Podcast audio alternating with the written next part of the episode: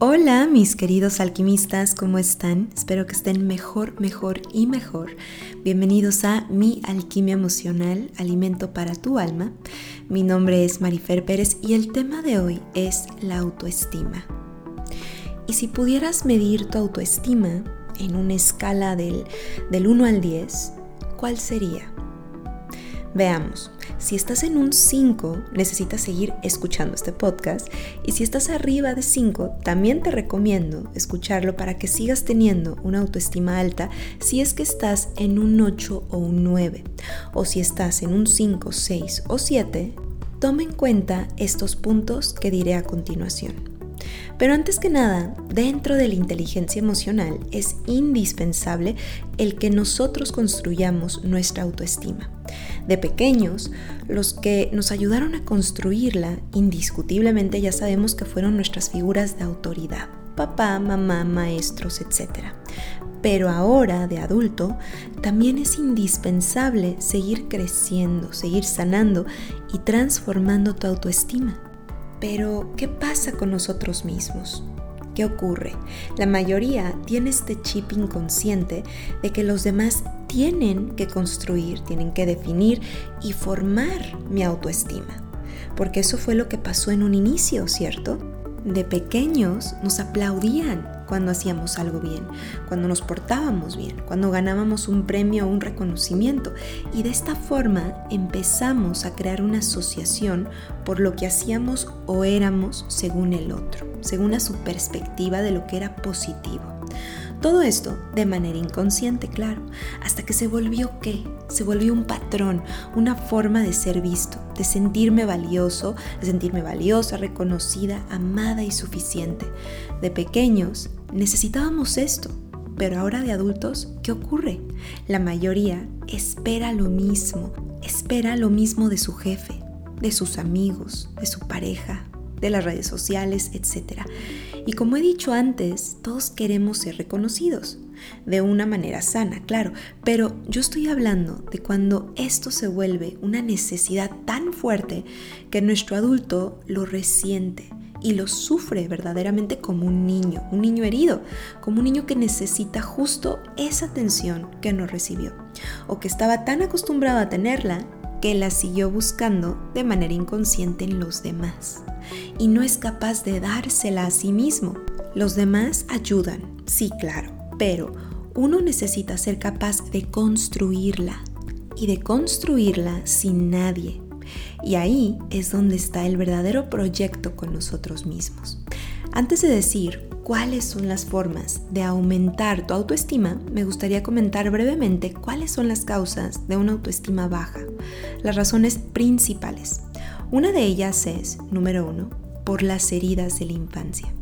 Si tú tienes una herida muy fuerte de rechazo, por ejemplo, ya sea porque tú sentiste esto de tu madre o de tu padre, lo más probable es que tengas la sensación o que no puedes o que no eres capaz o incluso que no eres valioso.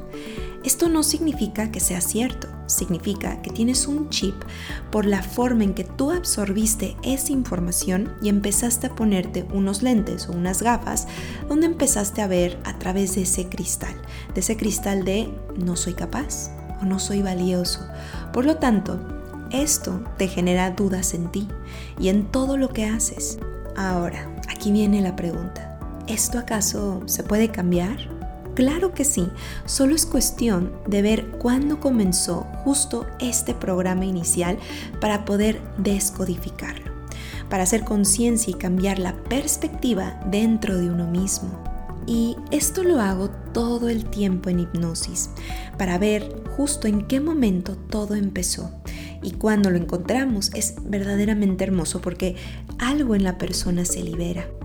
De hecho, recuerdo un caso de una mujer joven donde no se sentía capaz, donde incluso se sentía fea, sentía que no podía, se sentía menos, cuando en realidad era una persona muy exitosa en su vida laboral y en muchas áreas. Y cuando le hice una hipnosis, dentro de la hipnosis, recordó una escena súper fuerte. Recordó cómo su madre le decía a los cinco añitos que ella era fea, y que no servía para nada, que no hacía nada bien y que si las cosas no le salían bien era por su culpa.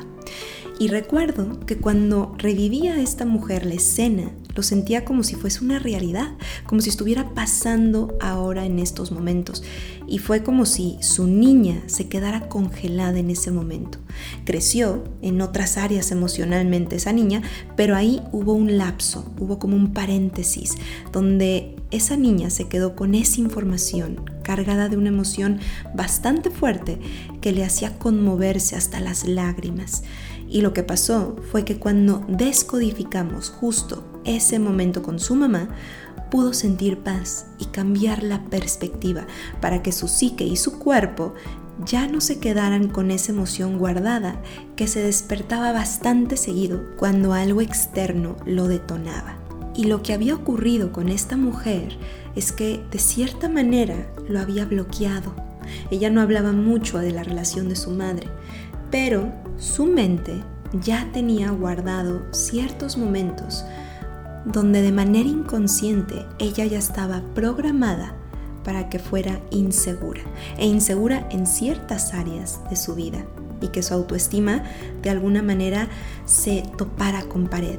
Y al poder cambiar justo esos instantes poder sanar esos momentos de raíz, incluso que venían de transgeneración, ella por fin pudo sanarlo y comenzar a construir una nueva autoestima y un nuevo autoconcepto sin toparse con pared. Punto número 2. La baja autoestima también se debe a las frases que estuviste escuchando continuamente de ti mismo o de ti misma. Si en la infancia o en adolescencia empezaron a etiquetar como la gordita, la lenta, la que hace todo mal o la que hace todo bien, la lo todo, el tímido, el que siempre hace lo mismo, el que saca malas calificaciones no importa cuánto estudie, el raro, la rara, etc. Todo esto influye en ti, ya que tu cerebro lo toma como, como si fuera realmente cierto, y más cuando estamos en las edades de 0 a 7 años. Lo toma como un decreto, como una realidad, ya sea porque te lo crees o porque quieres encontrar una etiqueta a la cual te sientas cómodo o te sientas cómoda perteneciendo aunque de alguna manera no te gusta, pero ya te identificaste y te la compraste porque te conviene estar ahí. Por ejemplo, hay personas que dicen, sí, es que como soy tímido, no salgo. Siempre desde niño me dijeron que era tímido o que era tímida y me cuesta mucho socializar. ¿Y qué pasa en este último ejemplo? Aparte de que se compró la etiqueta, ya se sintió cómodo porque ahora le da miedo o le da inseguridad socializar y prefiere decir que es tímido, que es tímida y que siempre se lo han dicho para no atreverse a salir y conocer a más gente. Hay veces que uno, por así decirlo, se acomoda incómodamente en una etiqueta porque le da miedo hacer otra cosa fuera de esa etiqueta, fuera de esa etiqueta que no conoce porque toda la vida le han dicho que ella es así o él es así. Y el ser diferente, el salirnos de esa zona de confort, por supuesto que es algo incierto y es algo que te puede dar miedo. Así que hay que darnos cuenta qué etiquetas tenemos nosotros muy bien arraigadas y que de alguna manera nos da miedo movernos fuera de esa etiqueta. Recuerdo ahora, una vez que iba a dar clases de inglés a un niño de 7 añitos, ya que yo antes, cuando estaba estudiando la maestría, daba clases de inglés a niños. Y cuando lo conocí a uno de ellos por primera vez, su madre lo primero que dijo enfrente de él fue, se llama fulanito y es súper tímido, es muy, muy tímido. Y al final de la clase lo volvió a repetir la mamá. Espero que haya practicado bien su inglés contigo porque es que es muy tímido. Y toda la clase, recuerdo que sí, el niño era bastante callado, se veía como lo había etiquetado su madre como mi hijo tímido.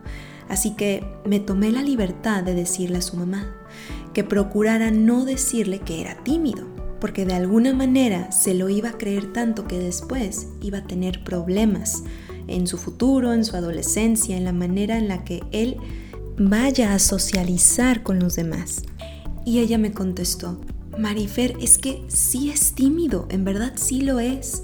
Y yo le contesté, lo es porque usted también lo enfatiza aún más y está a muy buen tiempo de revertirlo. Y ya cuando le expliqué mejor, lo supo entender y dejó de decirle a su hijo que era tímido. Y al poco tiempo, sorprendentemente, ella notó que su hijo y yo también se abría mucho más y era mucho más espontáneo. Y todo porque dejó de decirle así. Punto número 3. La baja autoestima también se debe a una pareja que pudiste haber tenido y que tú sabes que tu autoestima después de esta pareja bajó, bajó muchísimo y cambió después de que él o ella estuvo en tu vida. Y hay personas en terapia que veo que me dicen, oye, yo era muy seguro o yo era muy segura y después de estar con esta persona me volví inseguro o me volví insegura. Y después hasta ya no sabía cómo acercarme a alguien, ya no sabía cómo ligar o me volví más desconfiado o más insegura. Y esto también puede llegar a ocurrir. Es decir, quizás tuviste algo en tu infancia que te detonó el tener una autoestima baja y después tuviste una relación donde esa pareja te bajó el autoestima hasta el inframundo. O también suele suceder que tenías buena autoestima, pero después de estar con una cierta pareja empezaste a dudar de ti. Y bueno, de esto hablaré en otro podcast más a detalle, pero acuérdate que nadie te puede bajar la autoestima, sino que es algo que tú permites contigo mismo. Nadie te puede ofender si tú no le abres la puerta, al menos que tú le des entrada. Y lo primero que se tiene que hacer es sanar esa relación que tuviste donde tú permitiste de manera inconsciente que se bajara tu autoestima y tu autoconcepto.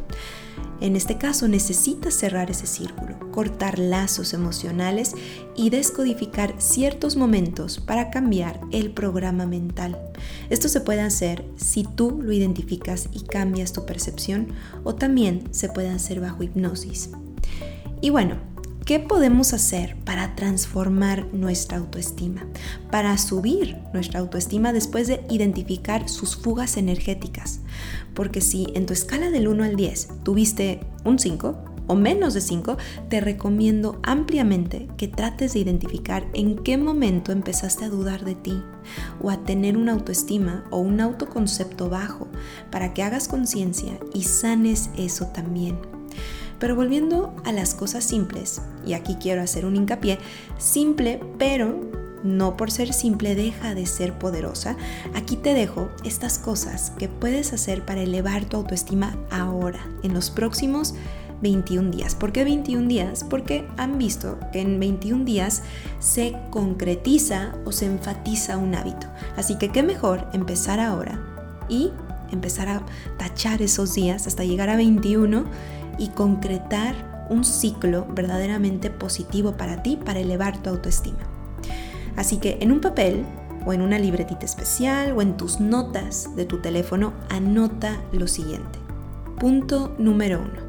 Escribe los nombres de tres personas las cuales que por tu presencia su vida es más hermosa y llevadera en los momentos difíciles y también en los momentos de alegría. Punto número 2. Escribe tres logros de los cuales te sientes verdaderamente orgulloso. Punto número 3. Escribe cinco fortalezas y talentos que tienes. Punto número 4. Escribe tres cumplidos que te hacen sentir bien o que te han dicho antes y te han hecho sentir muy bien. Punto número 5. Pregúntale a una amiga o a alguien que quieres que te diga tres fortalezas que tú posees Punto número 6. Tómate un momento de tu día, 5 minutos es lo ideal o si puedes 10, mucho mejor, pero mínimo 5 para decir afirmaciones positivas o decretos positivos que van a reforzar tu autoestima. Dilo en presente, con energía e intención. Si lo puedes decir en voz alta, mucho mejor. A esto yo le llamo llenar tu tanque de autoestima. Así como un coche necesita gasolina, tú también necesitas volver a llenar tu tanque diario de autoestima. No es algo que ya obtienes y ya está, sino es algo que cultivas. El tener autoestima es como tener amor propio y el amor propio, como hemos dicho aquí en mi alquimia emocional, es algo que construyes, es algo que alimentas y cultivas.